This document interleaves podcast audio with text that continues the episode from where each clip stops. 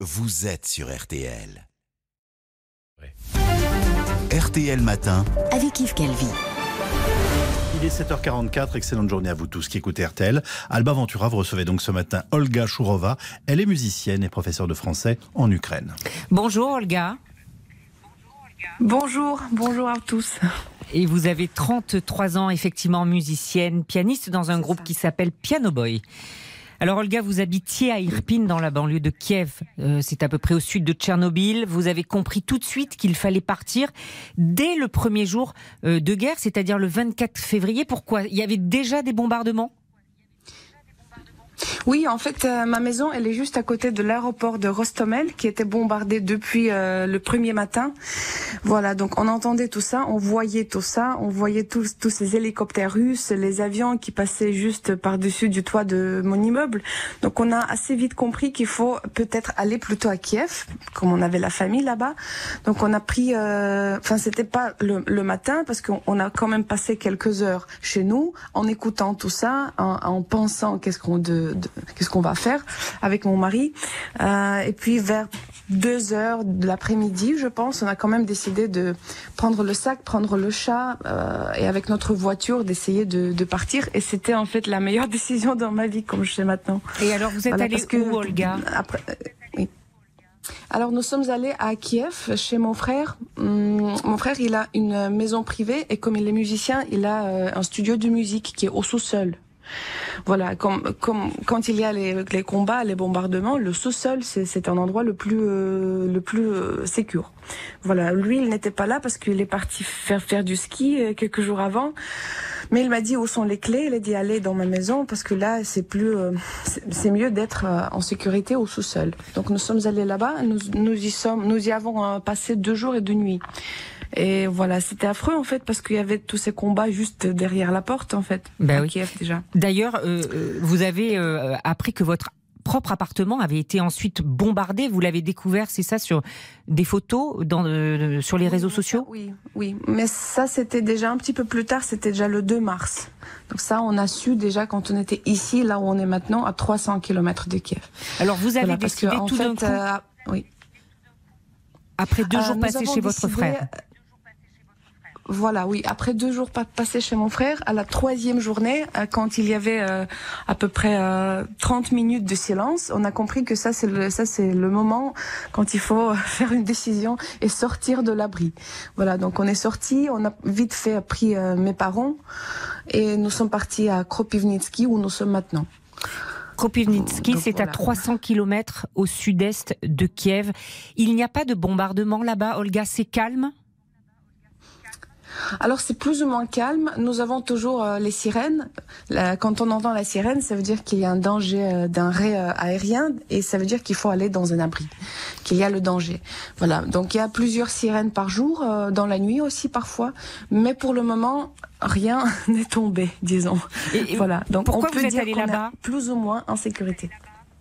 Euh, nous sommes nous sommes venus ici parce que c'est la ville natale de mon mari. Ici il y a ses parents. Euh, ici il y a des amis qui, qui nous ont logés dans leur appartement. Donc c'était l'endroit où on, on savait que euh, on, on, on pourra trouver un logement et être plus ou moins en sécurité. Est-ce que l'armée russe est loin de vous?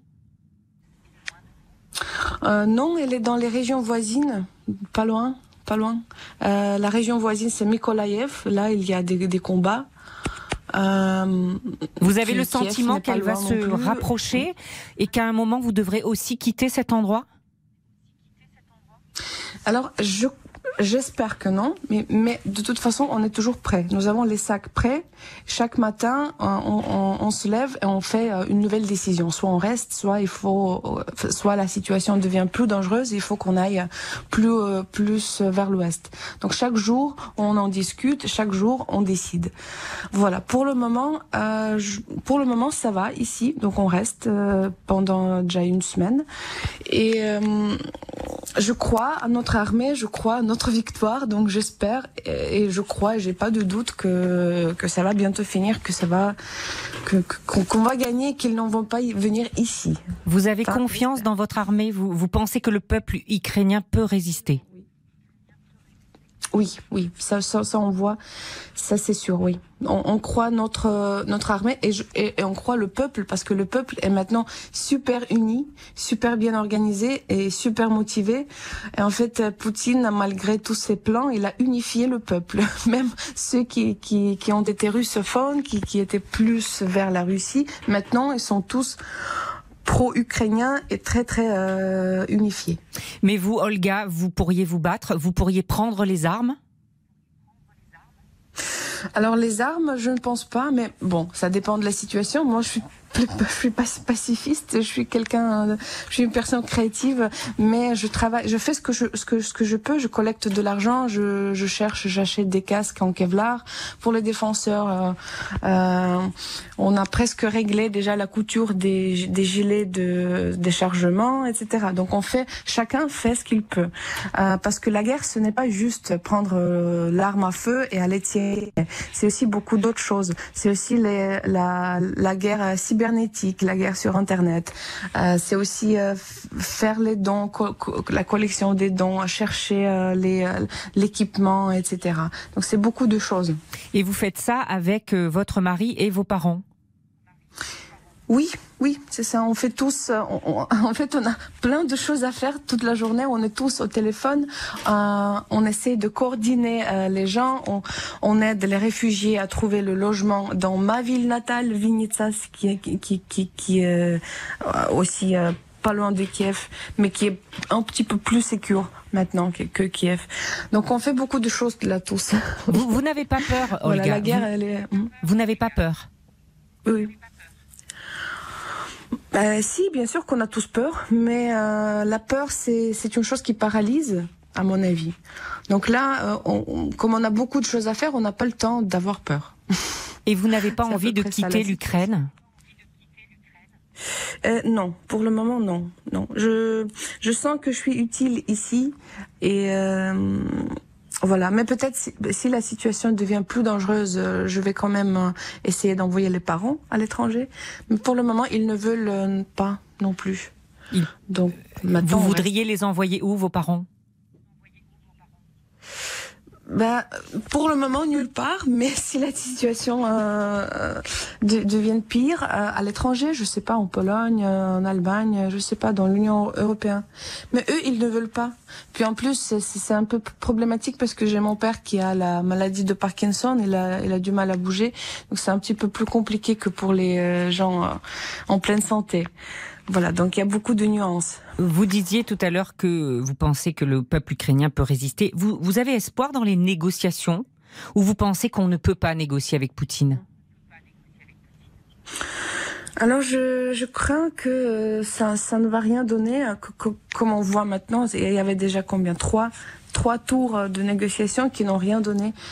Euh, je sais pas. Mmh. Je pense que c'est bien qu'on fait les négociations juste parce que comme ça, à tel, à tel, en telle manière, on peut montrer à, à, au monde qu'on fait tout ce qu'on peut, même négocier avec Poutine.